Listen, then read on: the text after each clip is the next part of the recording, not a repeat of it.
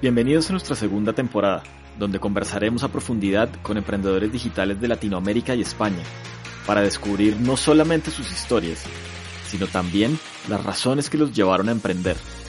Esas mismas razones que los alejaron tal vez de una vida más cómoda, pero probablemente con más sentido y propósito. Esas razones que los sostienen en este camino de emprender, en el que se levantan cada día a perseguir sus sueños sin descanso. Hola, soy Oscar Durán y te quiero dar la bienvenida a un nuevo episodio de Estrategia, el podcast del emprendimiento en Hispanoamérica. Antes de empezar, me gustaría recordarte que todos nuestros episodios están disponibles en evox.com, tanto en el sitio web como en su aplicación móvil. Y también están disponibles en nuestro sitio web Allí podrás disfrutar todas las historias de nuestros emprendedores. Adicionalmente, nos encantaría conectar contigo y conocerte. Por eso te invito a seguirnos en Instagram o en LinkedIn, donde nos encuentras como arroba estrategia podcast. Y así seguir construyendo juntos esta comunidad y creando ecosistema emprendedor en Hispanoamérica. En este episodio vamos a conversar con Felipe Cadavid.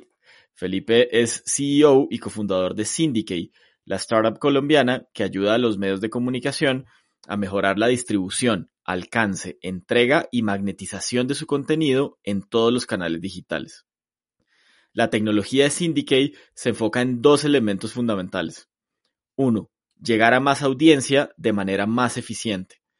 Y dos, cobrarle el contenido al usuario que esté dispuesto a pagarle.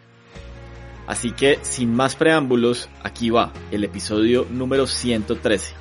Todo pasa por algo y cómo rentabilizar los medios de comunicación en digital con Felipe Cadavid, CEO y cofundador de Syndicate.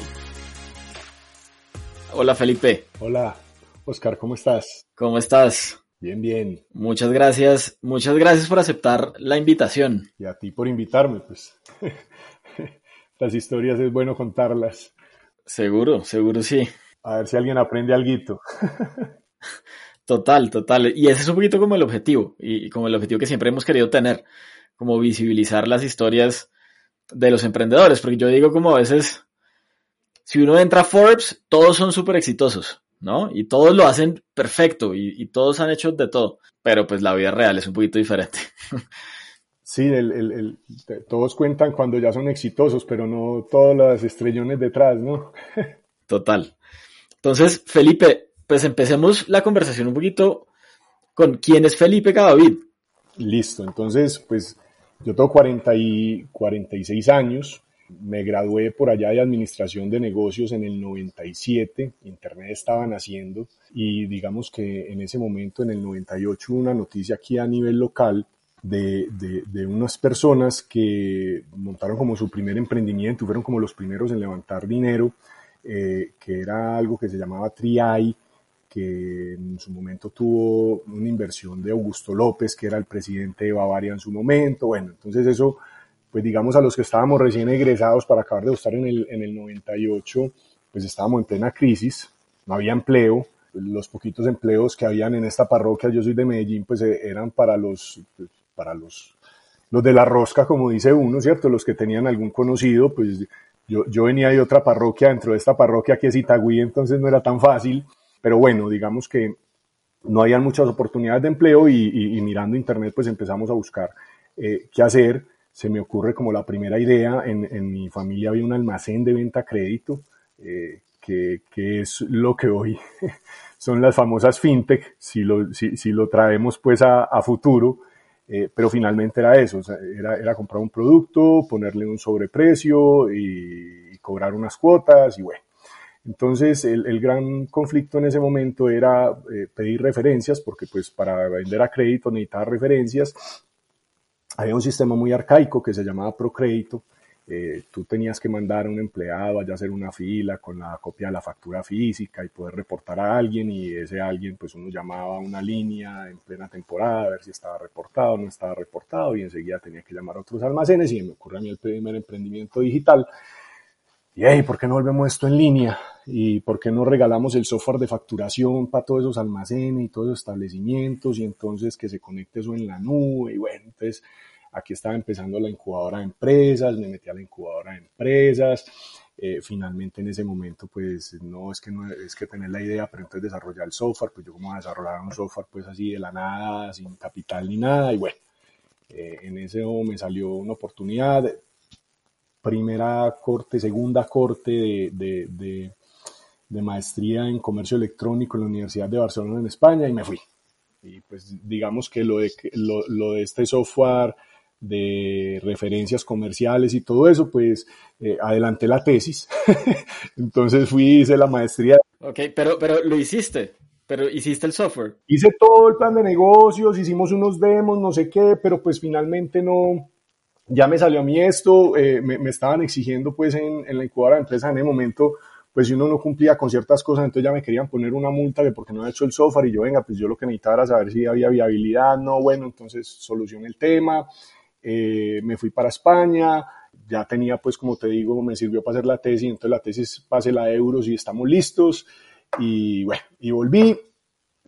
Y cuando volví, pues inmediatamente, eh, pues en ese momento no había, eh, creo que habríamos cuatro personas en Colombia con maestría en comercio electrónico. Entonces, pues primero la academia, entonces venimos en una maestría, en los posgrados hay que dar esa clase, ¿qué hacemos? Entonces empieza a montar clases para posgrados en varias universidades aquí locales y me, me, me, contrata un laboratorio farmacéutico que querían empezar a explorar el tema digital y eh, un, laboratorio pequeño, eh, se llama la Prof, y, y, arranco montando como un área digital de e-business y montamos un sistema de reposición de inventarios vía internet, entonces en ese momento eso era ¿qué estás haciendo? No, nosotros le conectamos un software eh, a los distribuidores, porque nosotros me llamamos a las distribuidoras farmacéuticas, les instalamos un software, ese software me transmite el inventario, yo tengo aquí el comportamiento de inventario, yo le hago una reposición automática y si se va a quedar sin inventario, entonces eso fue un éxito en las distribuidoras, empezamos a vender, o sea, el primer año eh, como en ocho meses de operación de esa vaina, facturamos como mil millones de pesos, entonces felices, los dueños del laboratorio feliz, mi jefe feliz, pero yo muy infeliz porque yo me ganaba tres pesos. Entonces ya, entonces ya con, con, el pecho inflado, eh, me fui yo eh, todo bravito y le dije a, a, mi jefe, bueno, ya yo cumplí, ustedes me dijeron que si esto salía, pues ya yo sí empezaba a ganar como debía ganar, y, y ah, no, es que no se puede, y yo no, entonces yo me voy, ah, bueno, que estés bien, y yo, bueno, hasta luego. y, y en ese estés bien me quedé un año y medio en trabajo, muy duro. Oye, pero muy interesante eso, porque, porque normalmente, eh, pues existe el que, el que va y dice, bueno, ¿y, ¿y, cuánto más voy a ganar? Y le dicen, no, pues que no se puede, y dice, ah, bueno, listo, y sigue haciendo lo que, lo que está haciendo, ¿no? En tu caso, dijiste como, pues bueno, entonces me voy y te fuiste. Claro, porque, porque pues me acompañaba el resultado, entonces estaba, los, eh, el ego, el ego y la soltería son una cosa muy complicada de manejar.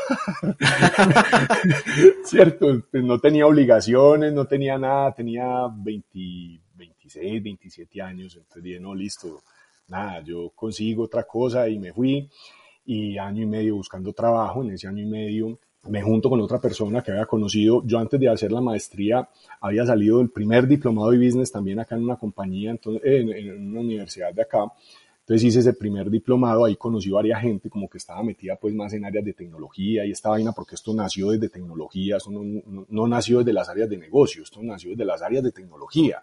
Y después se dieron cuenta que era que el problema no era de tecnología sino de negocio, ¿ya?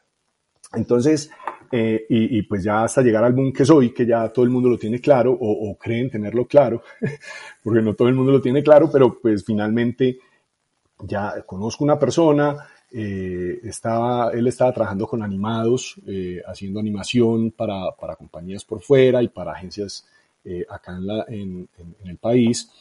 Y se nos ocurre montar una vaina en ese momento que hoy pues es muy común, que se llama edutainment, que es educación más entretenimiento y entonces empezamos a montar todo el modelo de negocio, esto cómo se hace, y hagamos demos y no sé qué, entonces nos ocurrió pues la super idea y empezamos a, a buscar el inversionista, a buscar el inversionista, te estoy hablando del 2003.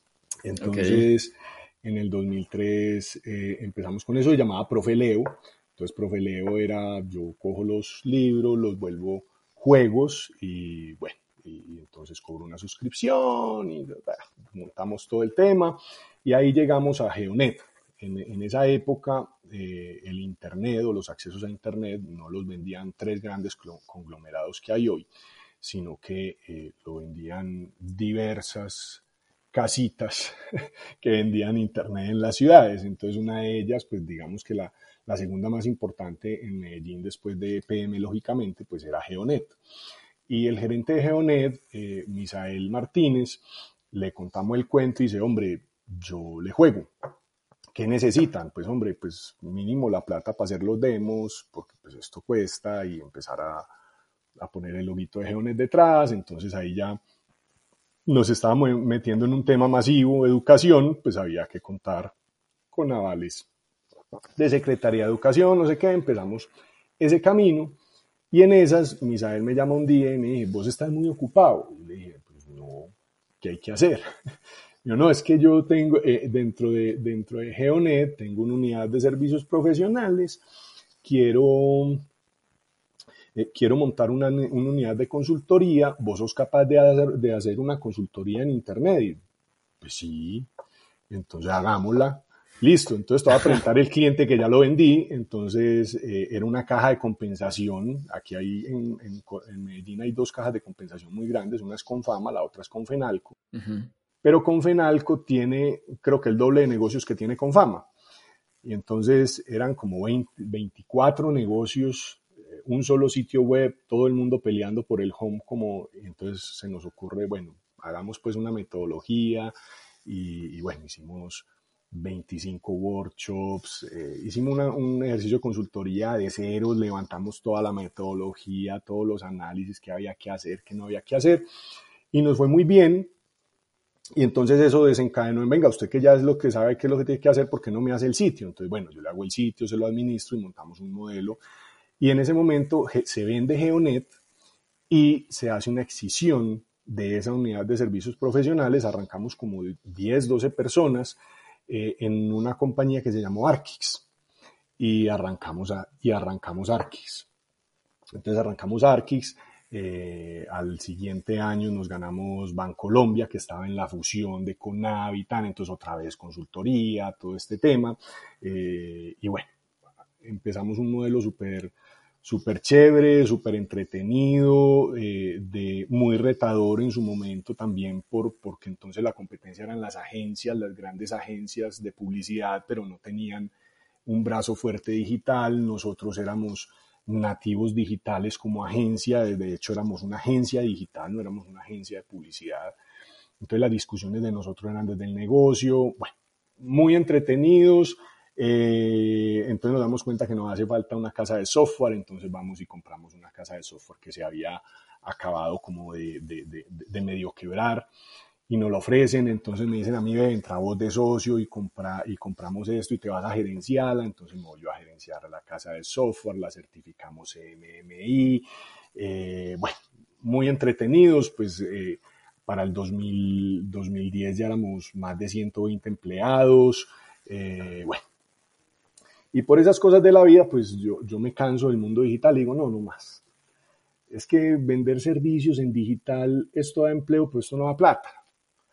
Eh, porque la plata está en la nómina, o sea, y, el inventario se vence todos los, todos los días. O sea, un día festivo, multiplica el número de empleados por ocho horas, inventario perdido. O sea, es como cuando usted tiene una bodega y se le inunda. Ahí no hay nada que hacer. Y eso que la bodega, si la tiene asegurada, la pagan. Estas horas no se pagan. Entonces empiezan unas discusiones muy filosóficas con, con Misael, que para ese momento pues ya era socio, y, y, al final pues yo vendo mi parte de Alerian y tomamos la decisión de que yo salgo. Te, te iba a preguntar porque algo me causa mucha curiosidad. Normalmente uno, como que todos los emprendedores o la gran mayoría hablan de un momento en la vida donde tomaron la decisión de emprender.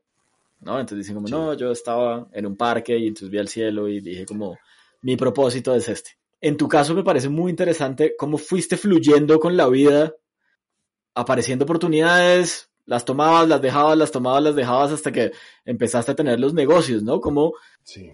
Mira, yo, yo, yo a todo el mundo le digo que a mí lo, lo que me hizo volverme como juicioso y, y fue esa renuncia. Cuando yo renuncié al laboratorio y dije, voy a arrancar y me quedé sin empleo tanto tiempo, porque pues te digo yo, a los 28 años, pues ya tenía una mano adelante y otra atrás, y a los 28 años decirle a tu papá, hey, voy a salir, me das algo que no tengo plata.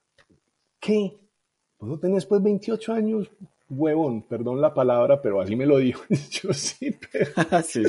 Yo sí, pero pues, yo, o sea, estoy haciendo todo lo posible, pero también una, un tema muy complejo. Y bueno, yo me propuse que cuando empezara a trabajar nuevamente, a mí nunca me iba a volver a pasar eso. Y nunca me iba a volver a pasar eso, es que yo empecé eh, un proceso de ahorro por un lado, ¿cierto? Eh, que ahora te cuento en qué va ese ahorro, y por el otro lado de seguir emprendiendo y de seguir generando oportunidades, ¿cierto?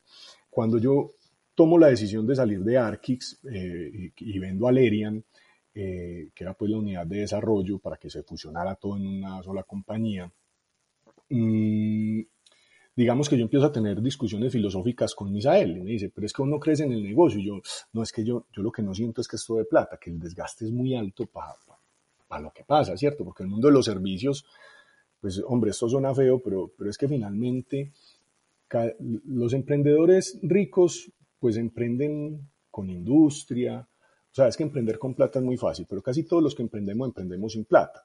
Y el, y el emprendimiento sin plata, por lo general, empieza por los servicios, porque generan cash inmediato, o por la comercialización. ¿Ya? Y la comercialización es un negocio que es de margen. Tal cual, sí, qué interesante. Y que es de volumen, ¿cierto? E, entonces, y, tú te das cuenta, y a mí, pues, yo, yo los llamo los vendedores ambulantes, yo, yo atiendo uno o dos vendedores ambulantes al mes que son amigos, conocidos, primos, eh, que dicen, no, es que eh, yo tengo una idea y me dijeron que te contara, que por qué lo aterrizas a uno, no sé qué, y entonces casi todos llegan, voy a comercializar o y me voy a hacer rico. Y, y pues usted se hace rico y se hace cosquillas, pero de resto eso no es tan fácil, ¿cierto?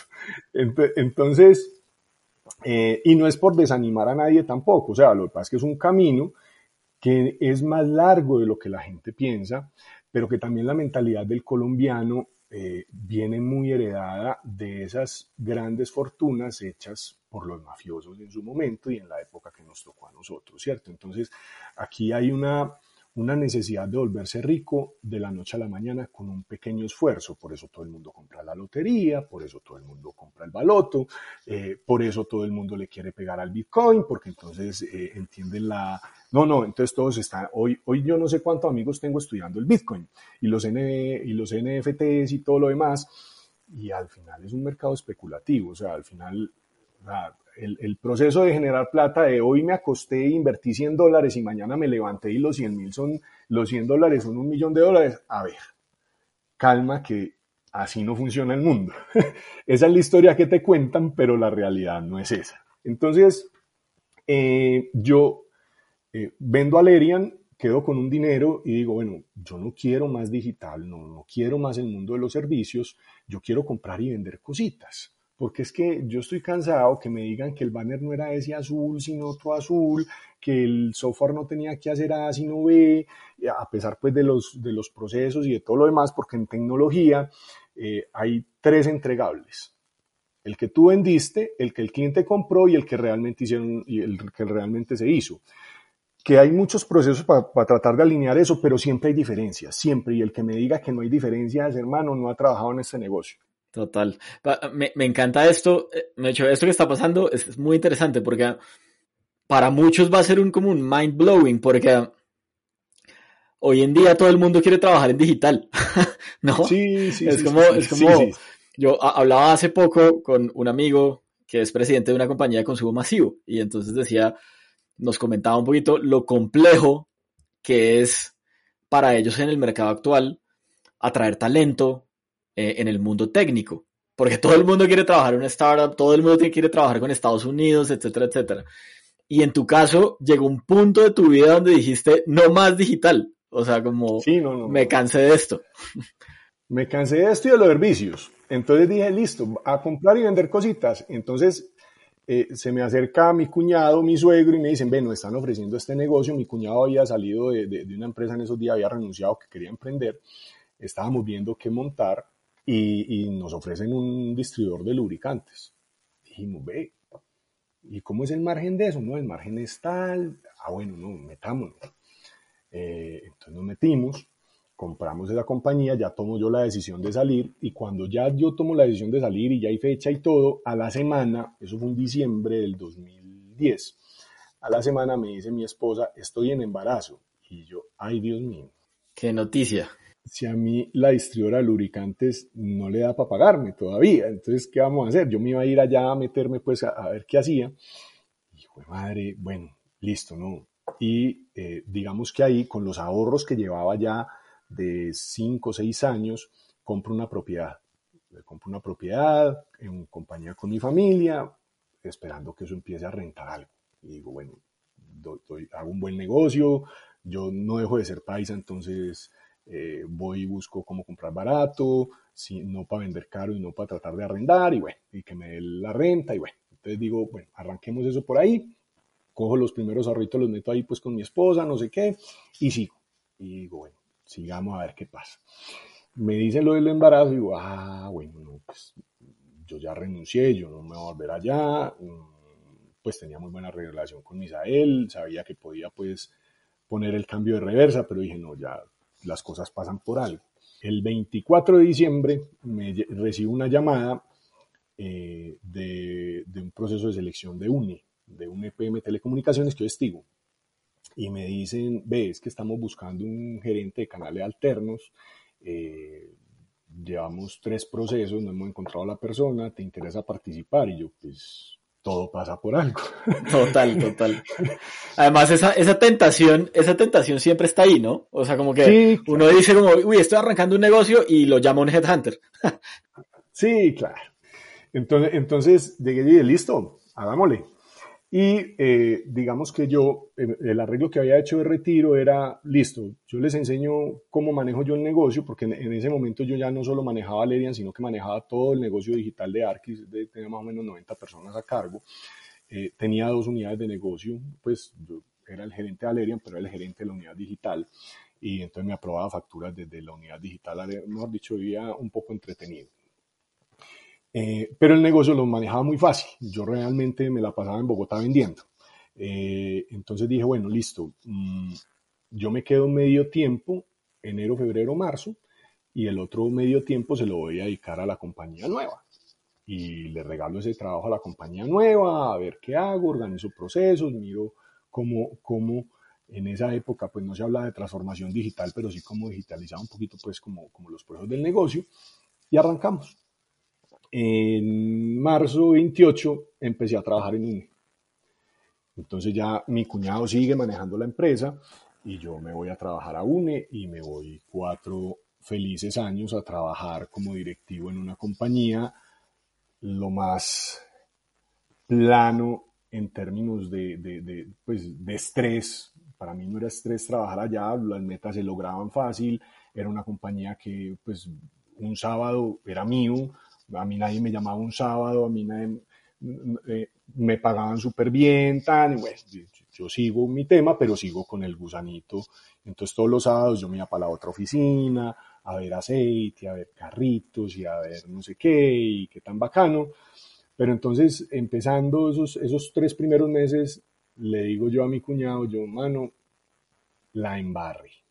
¿Por qué yo? Porque odiaba los servicios y esto no es comprar y vender, porque nosotros cambiamos el aceite y estamos cambiando el aceite a domicilio. Estoy peor que como estaba. Entonces, hermano, eso era la locura. Nosotros teníamos que cambiarle el aceite a todas las motos de la policía todos los meses, había que ir a todas las estaciones. Mejor dicho, la locura china. y eh, empezamos a entender, hombre, cómo hacer proactivo el cambio del aceite, no sé qué. Entonces me, me empiezo a meter en el tema del Internet de las cosas. Y eh, busco quien me desarrolle un dispositivo, traigo dispositivos de China, empiezo a ensayar, no sé qué, hasta que con la filosofía de los taxímetros eh, generamos un dispositivo que no se tuviera que conectar al computador porque entonces generan códigos de error los carros, no sé qué, y termino otra vez metido en el mundo digital hasta las narices, pero ya con tema de Internet de las cosas. Eso, eso, iba a decirte, como tú queriéndote salir, pero digital, digital te buscaba. Sí, lo que, lo que pasa es que cuando tú ya tienes ese tema digital en la cabeza, pues es muy difícil sentarte y ver un proceso y no pensar cómo lo vas a intervenir digitalmente, porque es que eso, eso está en la sangre, ¿cierto? Pues eso, eso, eso es muy difícil. Entonces empezamos a, y, fuera de eso me, me, consigo por allá otro tema, entonces conseguimos un, un software que me ofrecen, eh, que estaban buscando un cliente para un piloto eh, con con recursos de, de, Impulsa, entonces decían, vea, si, este, si usted consigue un cliente para esto, entonces eh, había una gente que tenía por allá un, un software para eh, mantener el inventario de equipos médicos en los hospitales. Entonces, ve, tengo esto, a vos te sirve, es que yo te, puedo subsidiar eso, pero, pero pues equipos médicos o a quién le ayudamos. Y no, vení, pero es que un equipo médico para mí es un carro, y pues esto hay que darle mantenimiento al carro también. Vení, podemos hablar con esos manes. Sí, bueno, vení, entonces me siento con ellos, les digo, vení, yo es que yo, yo tengo un negocio de, de, mantenimiento de vehículos, pero pues es que un equipo médico también hay que darle mantenimiento y hay que hacer el inventario y yo necesito identificar, pues bonitas esa identificación temprana del equipo, para que te cargue la hoja de vida y ahí saber qué se hizo, no hay que se puede. Sí, claro. Ah, no, listo entonces montamos esa vaina, le montamos todo eso a la policía, a, todos los carros, a todas las motos de la policía, les poníamos el taxito. Entonces ya empecé yo con esas pruebas y terminé operando lo que en la vida había operado, pues, o sea, eso era la locura. ¿Cómo manejabas ese, como ese 50-50? Porque, o sea, suena un montón de trabajo, y entonces, ¿cómo, ¿cómo manejabas ahí tu vida? No, yo empiezo en un estoy más tranquilo, voy los fines de semana pues al, otro negocio y cuando ya empiezo a, a, cranearme este tema, pues llega un momento en el que digo, hombre, yo creo que ya va siendo hora de que me retire y el negocio empieza a crecer bastante, el de, el de, el de lubricantes. Entonces, eh, llega la fusión de Tigo Une, a todos los directivos nos hacen assessment, eh, nos ubican en nuevos cargos, a mí me dan un cargo súper chévere, gerente de canal digital de Tigo Une, el, el, cargo soñado de todo el que está en digital, eh, y digo, bueno, listo, pero yo, ah, pero ¿será que me quedo? ¿Será que me voy? Entonces me dice el vicepresidente que queda como jefe, me dijo, no, quédate conmigo, porque antes de la fusión, pues yo venía trabajando con él por debajo en varias cosas. Entonces ya cuando ya me oficializaron, yo le dije, Rodrigo, yo creo que yo, yo me voy, hermano. Me dijo, no, ¿cómo te vas a ir? No, no, no, no, no, no te me vas, vení, quédate, no sé qué. Yo, bueno, yo me quedo por usted. Y eso fue en, en febrero, nos dijeron dónde quedábamos, y en mayo se muere Rodrigo. No. Y yo digo, hijo de madre, un man de 47 años. Y yo, hombre, no, yo, yo, aquí sí me voy. Entonces ya hablé con mi socio. Eh, yo tenía un proveedor que conocí en en, UNE, pues digamos que conocía al, al, fundador, pero pues eh, eh, como proveedor pues lo conocí en UNE. Nos hicimos muy amigos, yo empecé a asesorarle, vea, haga él, porque era una agencia digital, se llama Multiplica, eh, pues, pero es Multiplica Colombia. Multiplica es una, es una agencia que está en ocho países, una agencia de UX. Yo lo contraté, fue el primer cliente en Colombia. Y, y empiezo a mirar y, y, hicimos muy buen feeling. Entonces de pronto le digo yo, eh, yo, creo que yo me voy a salir. Y me dice Darío, que hoy es mi socio en Syndicate, y me dice, ah, pero si vos te salís, eh, ah, vos no te chocaría como asociate conmigo. Y yo, bueno, pues sí, hablemos. Y ahí volvió el emprendimiento a la vida. Entonces voy y hablo con el otro socio, el, el, el de los lubricantes, y le digo, oíste, yo creo que me voy a salir. Sí, dale, salite pero ves que me están ofreciendo esto, no, pues mejor porque el negocio, mejor pagate medio tiempo, entonces está el medio tiempo aquí, medio tiempo allá, y al final pues tenía dos tiempos completos, como todos los medios tiempos, ¿cierto? Entonces me salgo, me retiro y arranco, medio tiempo y medio tiempo. Y ahí ya monto digamos, todo ese tema de tecnología ya en el otro negocio. Empezamos las pruebas, entonces nos llega móvil y nos dice, venga, si ese dispositivo funciona, yo le pongo a todos los carros de, del club móvil del esa vaina. Entonces arrancamos con pruebas, no sé qué, y se da la compra de Terpela Móvil y el proyecto queda congelado. Y eh, empiezan unas discusiones poco chéveres con mi cuñado y, un día mi cuñado me dice, no sabes qué, es que busca trabajo, yo con vos no me entiendo, entonces no me está echando. Eh, entonces me dice, eh, no, no, es que buscaba porque es que eh, lo que vos decís, aquí hay una falta de confianza y, y, no, y aquí el que mando soy yo porque yo soy el gerente y, yo, pero vení, es que el que está haciendo las cosas mal sos vos, no yo. Sí, pero yo soy el gerente y yo, bueno, entonces me está echando. Sí, pero yo busca trabajo, que pues te doy tiempo para que busques, porque yo no, no, no, no, no, no, me estás echando. Sí, bueno, entonces trabajo hasta hoy. Y salí, me fui. entonces llegué ya a la otra compañía. La otra compañía venía un proceso muy complejo porque digamos que multiplicar una parte, yo le ayudaba a multiplicar por los laditos, pero no me involucraba ni era socio de multiplica.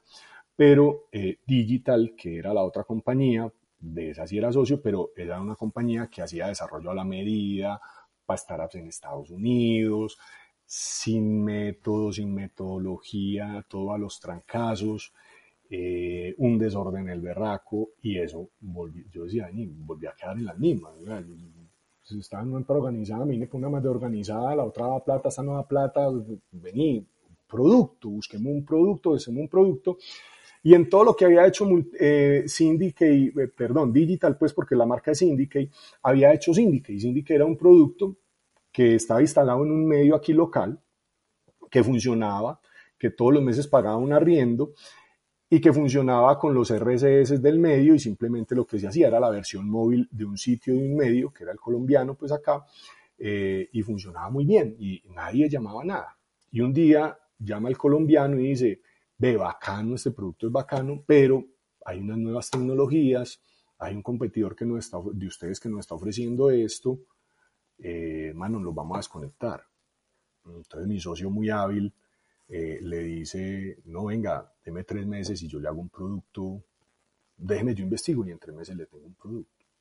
Bueno, dale pues. Y arrancamos a hacer el syndicate que soy. Ok. Entonces ya empezaron las renuncias. Entonces yo ya no tenía salario.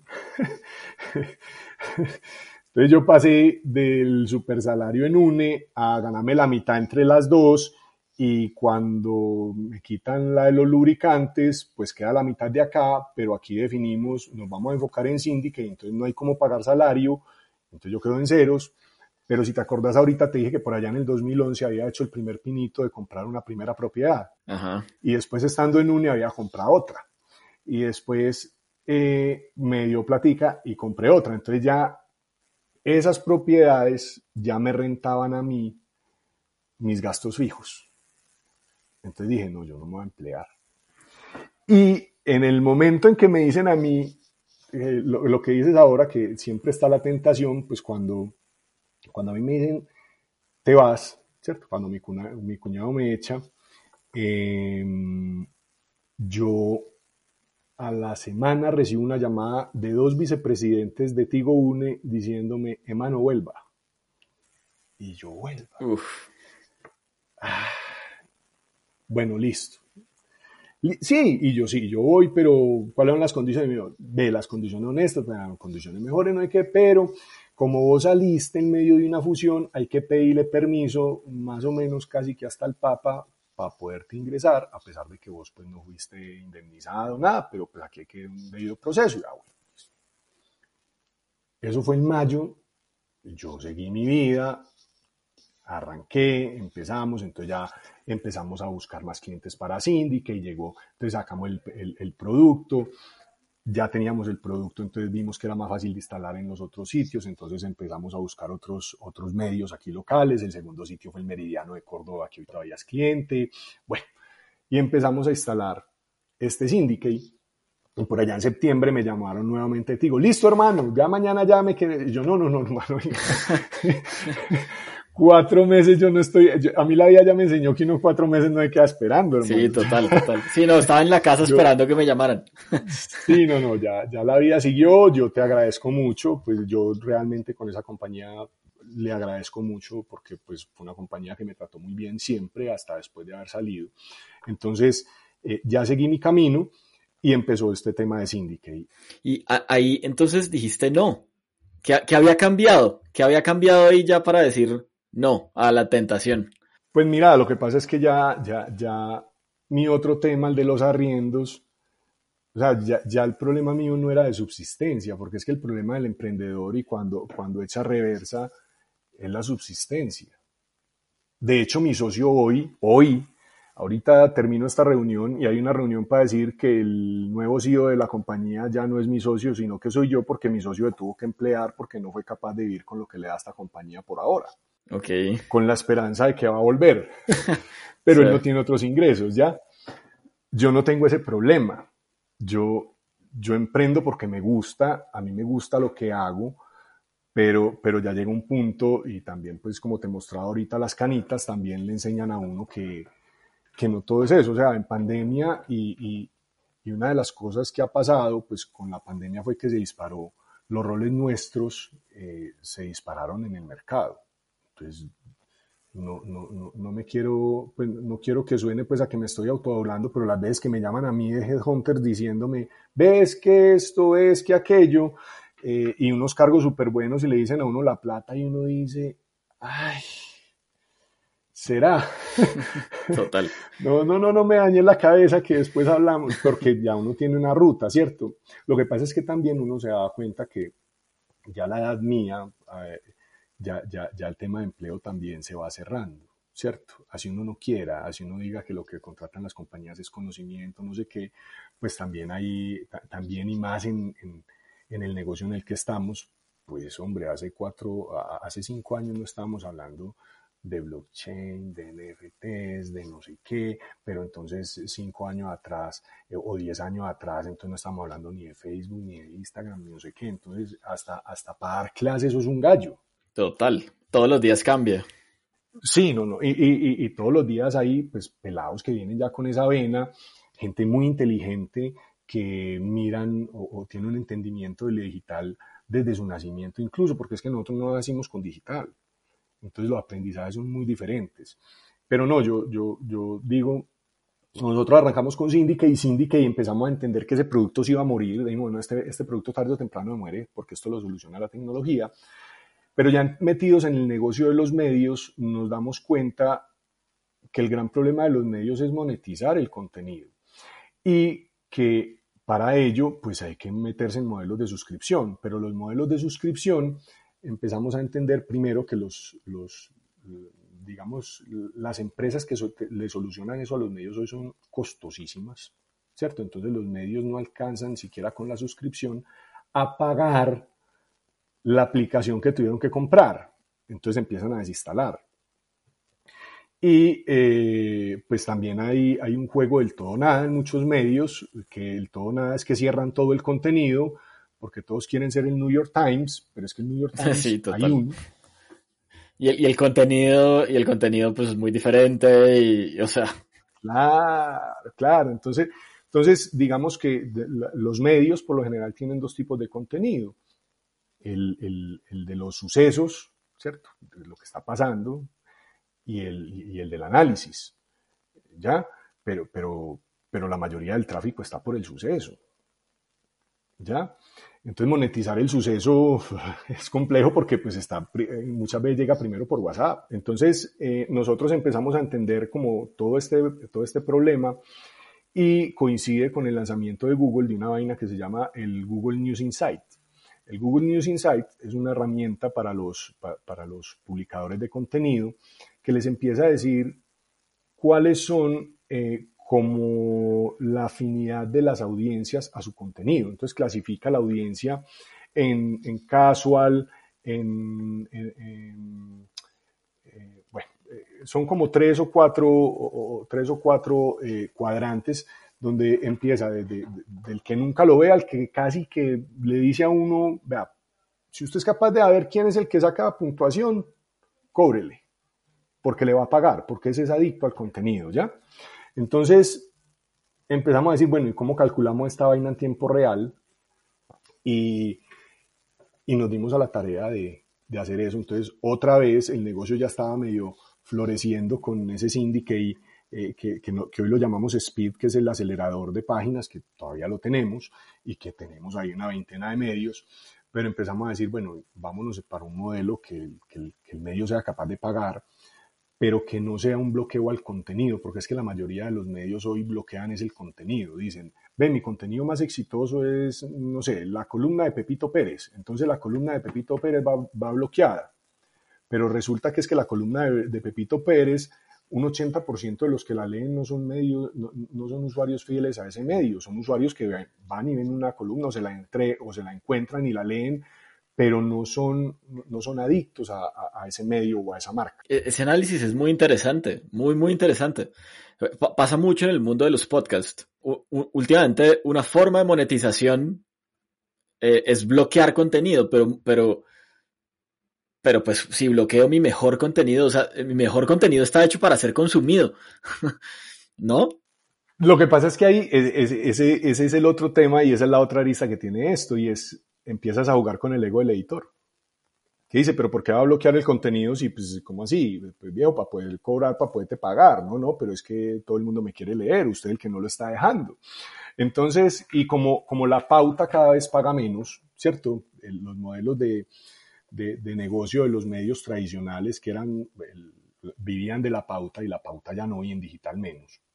Entonces dijimos, bueno, eh, montemos un modelo donde podamos hacer todos los, todas las formas de bloqueo posibles. Es decir, si tú quieres bloquear un contenido porque es un contenido premium, lo bloqueas, pero analicemos el comportamiento, califiquemos el usuario y de acuerdo a la calificación entendemos qué tan propenso es a pagar y lo ponemos a pagar. Y así, digamos que terminamos bloqueando un 10, un 15% de la audiencia con una probabilidad mucho más alta de que un 20, un 30% de, ese, de esos que estoy bloqueando paguen y el otro 85 lo dejo allá quietecito generándome los ingresos normales que me genera por pauta y por los otros modelos de negocio que tienen los medios. Y hermano, empezamos a hacer esa vaina y al año mmm, nos dimos cuenta que no servía la tecnología en la que la estábamos haciendo, que, que todo estaba mal. Okay. que, íbamos a, que íbamos a depender de las cookies. Eh, sale la noticia de Google diciendo, oiga, voy a acabar las cookies. Entonces, eh, ve, ¿te acordás de ese martillo que hay por allá? Sí, trae lo que vamos a acabar con esto otra vez y arrancar de cero.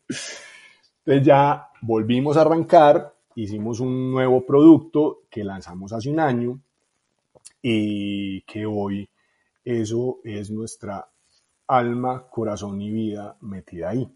Eh, ya el año pasado digamos que el producto se estabilizó, ya hay unos clientes, ya demostramos que no era una hipótesis, que es real, que bloqueando el 10, 15% genera un modelo de ingreso adicional, adicional, porque eso es lo otro, ese es el otro sofisma de los medios, o sea, no es que vas a reemplazar los medios, eh, los ingresos del medio hoy con la suscripción, lo que vas a hacer es que en una torta donde hay varios pedazos, de una pizza donde hay varios pedazos, le va a meter un pedacito adicional, que es la monetización por suscripción, que te va a dar otro entendimiento de las audiencias de otra forma, ¿ya? Más hoy con la salida de las cookies. Entonces, eh, en eso estamos hoy. Eh, como te digo, pues la compañía con Cindy que lleva cinco años desde el acelerador, pero, pero con, con Smart, que es este otro nuevo producto, pues realmente lleva un año. Ahorita estamos a punto, no sé si sabes que lanza Cambio, eh, Revista Cambio. Revista Cambio va con todo nuestro sistema de suscripción y acabamos de cerrar un acuerdo para empezar a trabajar con Televisa. Entonces ya el negocio va de otra forma, eh, pues ya creemos que este año ya es el año de, del respiro. y, y, ahí vamos, esa es como toda la historia toda la historia de, Felipe y sus estrellones y no estrellones en este mundo. Muy, muy interesante. ¿Cuál ha sido el estrellón que más te ha dolido? Pues el de, el de los lubricantes, lógicamente. O sea, a mí nunca me habían echado. Eso eso es un golpe duro porque, porque primero no te lo esperas, menos siendo dueño de la compañía, menos habiéndole metido alma, corazón y vida a la compañía. Las ambiciones son muy complejas, entender, entenderse con socios es muy complejo. Eh, todos buscamos, al final las sociedades se hacen para generar dinero, pero las metas que cada uno tiene con el dinero son diferentes y las necesidades del dinero en los tiempos son diferentes. Uf, eso es, muy interesante. yo puedo esperar lo que yo te decía ahorita, por ejemplo, de mi socio. Mi socio adora Syndicate. O sea, tú hablas con Darío y Darío es un apasionado. O sea, Darío, yo soy el racional, Darío es demasiado apasionado y es muy chévere porque nos complementamos. Eh, pero, pero llega un momento en que dice, mano, no, no, no puedo. O sea, yo tengo una familia que sustentar, ¿qué hacemos? Yo necesito salirme, pero quiero seguir con Syndicate, pero, pero, pero entonces no me vas a sacar, pero entonces pues, yo también aprendí que, que, lo echen a uno no es bacano. entonces digamos que ahí, ahí simplemente, no, mira, hagamos esto, hagámoslo así, si esto pasa hacemos esto, si esto pasa hacemos esto, pintamos unos escenarios, firmamos un documento, todos estamos tranquilos, porque eso también es importante, que quienes están montados en el barco, todos estemos tranquilos, que ninguno tenga desconfianza con el otro. Eh, y eso pasa mucho. Digamos que en las sociedades que yo he tenido, eh, cuando entra la desconfianza, hermano, eso que entre el diablo y escoja, como dicen por ahí. Eh, uno tiene que confiar plenamente en el otro. Y cuando se le sale el, yo, últimamente no sé por qué en todo lo que veo me sale mucho la palabra codicia. Y cuando la codicia se asoma, mm, ya arranca mal. Cuando hay, cuando hay, porque no, es que sea mal, o sea, todos queremos generar dinero y queremos que las cosas pasen, pero, pero sin pasar por encima del otro. Cuando empiezan a ver los celos, cuando empieza a ver yo es que yo tengo que ganar más, es que yo hago más que este, es que, eh, es que no, yo, porque si yo fui el que hice, porque también en, en Colombia hay otra cosa que, que, es un consejo que yo le doy mucho al, al, que quiere emprender o al que me busca muchas veces, que me dice, ve, yo tengo una plata. Y yo le dije, yo tengo una plata, ¿por qué no montamos algo? Listo, te vas a salir del trabajo. No, no, no, no, pero yo pongo plata. Plata tienen los bancos, hermano. sí. fresco. Usted lo que me está, usted, usted lo que me está proponiendo es que le montes un negocio y después eh, usted llega. No, no, no. Pero muchas veces, y, puede que esto no le vaya a gustar a muchos, pero, pero yo soy más racional en, este tipo de apreciaciones, es cuando te invitan como inversionista a un negocio, alguien te está invitando a que le patrocines una forma de vida que él tiene pensada para él. Que si sale mal, era el riesgo que asumimos juntos que si sale bien es que yo fui el que hice todo. Y si sale bien, pues trato de comprarte después, así sea un poquito más caro. Qué rabia tenete que comprar porque no has hecho nada. Vení, es que la plata también cuesta. ¿Cierto? Y eso, hermano, se lo cuento con carritos de perros, con lo que usted quiera. Me ha tocado 50 mil historias y las he vivido, ¿cierto? Entonces, eh, emprender, es, emprender es remangarse emprender es, usted va a emprender, listo, lo quiero ver aquí en Tao. Yo, siempre he pensado que de las cosas más difíciles que, tiene emprender es conseguir equipo y conseguir los socios correctos, ¿no? Porque uno muchas veces no sabe cuál socio va a ser el correcto o no, pero, pero eso es muy interesante porque uno podría decir como uno de los triggers para decir si alguien está o no está es si está dispuesto a remangarse con uno para sacar las cosas adelante, ¿no? Claro, porque es que ser emprendedor, y te, lo digo, o sea, para mí, para mí la época en que fui emprendedor, sentado en UNE, ganándome salario directivo de UNE, pues era muy bacano. Yo iba los sábados, trabajaba un rato, mandaba a comprar cerveza, nos tomábamos, no sé cuánta cerveza y nos íbamos a almorzar, muy bacano. Y el, lógicamente yo, yo, reconocía el esfuerzo del otro, la plata era para el otro, todo, pero pues finalmente eh, mucha gente empieza a emprender así, pero también, o sea, las cosas no empiezan igual.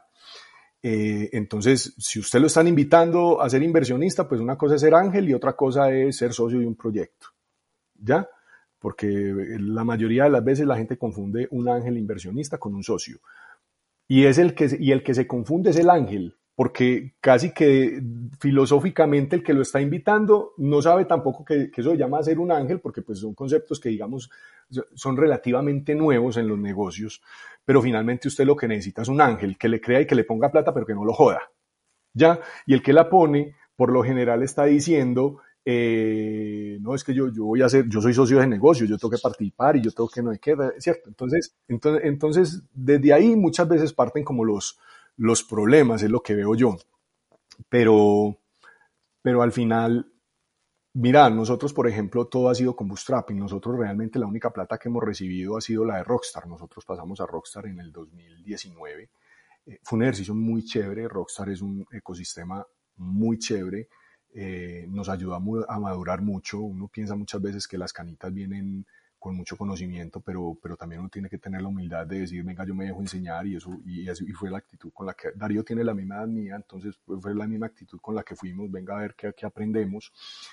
Y, y, hoy, pues digamos que yo creo que somos de los únicos de Rockstar que no estamos en un ejercicio de levantar capital. Porque también cuando levantas capital, Vos, lo que estás haciendo es buscando empleo de otra forma. Total. está muy buena. Esa definición está buenísima. Eso, hermano, sí, pues eh, vos te estás empleando de otra forma porque pues jefe vas a tener. Ahora, el que diga que va a emprender y que no va a tener jefe, ni yo que fui con Bootstrapping te puedo decir que es que yo no tengo jefe. Yo tengo tantos jefes como clientes consiga. Y esos son peores porque a mí me han llamado a las 3 de la mañana porque les cae el sitio y ah, qué cosas. Ey, ve, pero se te cayó fue el tuyo, no el mío. Ah, sí, qué pena. Hermano, eso es emprender. Y, jefes toda la vida habrá, toda la vida. Usted cambia jefes por otros que llaman clientes, pero siguen siendo jefes.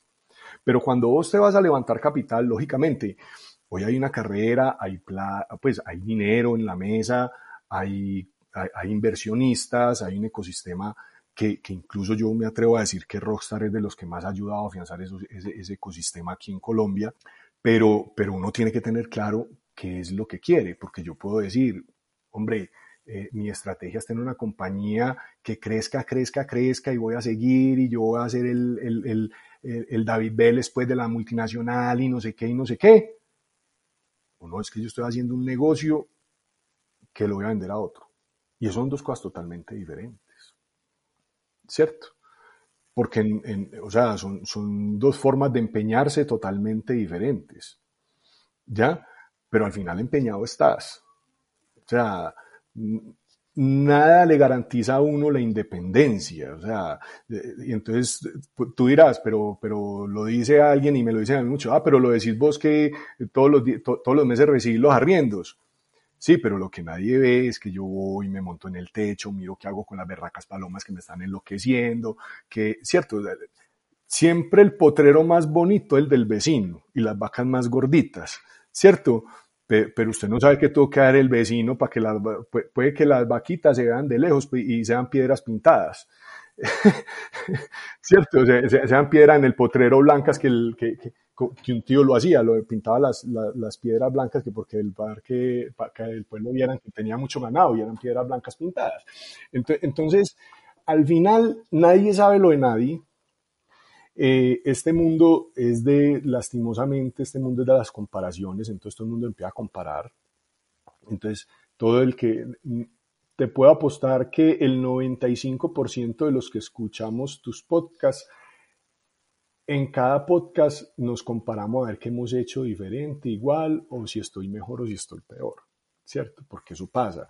Tú te encuentras con un amigo de la universidad y vos qué estás haciendo, y ese vos qué estás haciendo no es eh, qué hacemos, sino a ver si yo estoy mejor o estoy peor, porque, porque eso es el ser humano, eso es el ser humano. Eh, y, y, por esa, y por esas características del ser humano es que el ser humano empieza a pensar que, que la historia del que arrancó con el Bitcoin a centavos se le va a repetir a él ahora que está en miles. Pero, pero pues, todo es respetable, pero emprender es, eh, es, venga que es que la realidad es otra, venga que es que eh, no es lo que usted piensa, sino, o sea, un negocio, hay y, se, y se lo digo todo el tiempo a mi socio, el negocio es la caja que usted tenga. Si no hay caja, no hay negocio, ya la contabilidad bacana y la contabilidad te puede decir que hay 800 mil millones en, en, utilidad, pero si no están en caja, no hay negocio viejo, no hay negocio. Es que la caja es la que le dice a uno si hay con qué pagar la nómina o no. A, los empleados les paga muy bacano el sueño, tan, pero si no les paga el 30 para que vea. Sí, así, total, totalmente. O sea, entonces, un negocio es la caja que genera. Más allá de que es que estoy capturando mercado, que es que estoy perdiendo. Yo soy muy crítico del, del de, de, de, la métrica esta del burn rate. Sí, muy bonito, pero hermano, eso está perdiendo plata, por lo que sea. O sea, llámelo como quiera, llámelo que está creciendo, llámelo, pero eso es pérdidas. Ahora, ¿cuánto le va a durar la pérdida? Sí, sí, ¿Cierto? sí. ¿Hasta dónde es capaz usted de sostener la pérdida? Y hasta dónde tiene, porque yo no estoy diciendo que sea malo perder dinero. Si usted está invirtiendo, pues en algún momento tiene que perder, pero ¿hasta cuándo?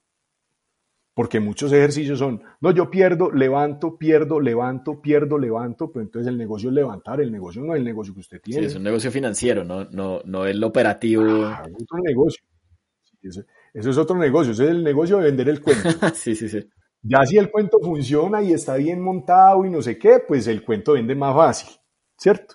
Yo, pues yo en eso digamos que soy mucho más eh, conservador porque lógicamente hay, hay todas las posiciones, hay unos que son más arriesgados, yo, yo pues y, mi socio en eso lo compartimos, buscamos más, uno, uno, ya después de los 40 busca más estar tranquilo que, que ser famoso, ya, lo que pasa es que uno cuando está en la universidad, y también se lo digo mucho a mis compañeros, claro, es que uno está en la universidad y uno piensa que y uno ve una revista y entonces ve el man en el yate y en el avión y dice, no, yo es que no me he graduado, no he empezado a trabajar por eso.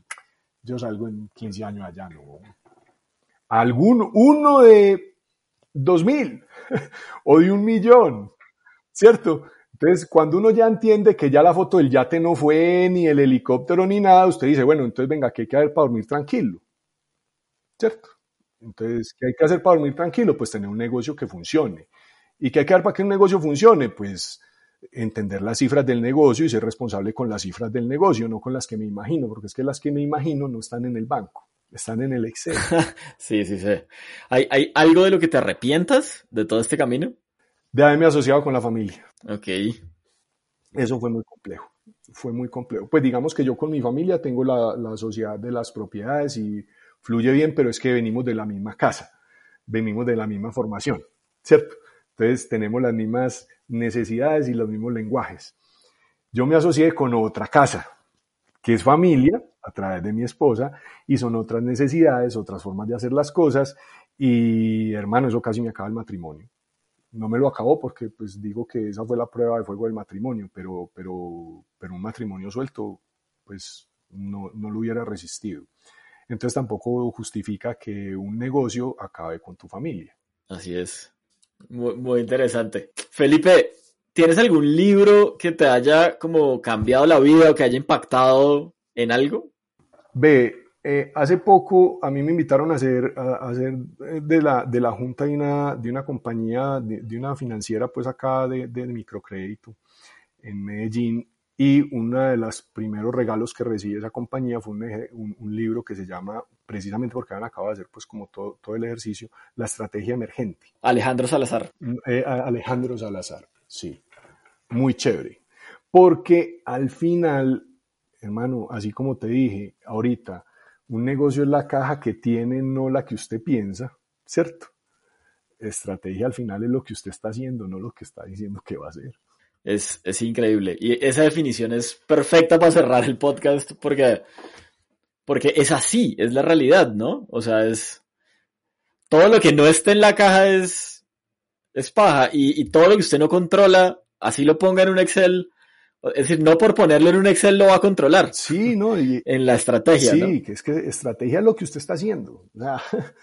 más allá, la cultura es la que usted está, la que usted está viviendo, no la que usted está, no, la que está en el, no, la que está en la misión y en la visión y en todas las cositas que usted cuelga en la entrada de la empresa. No, eso no es así, ¿cierto?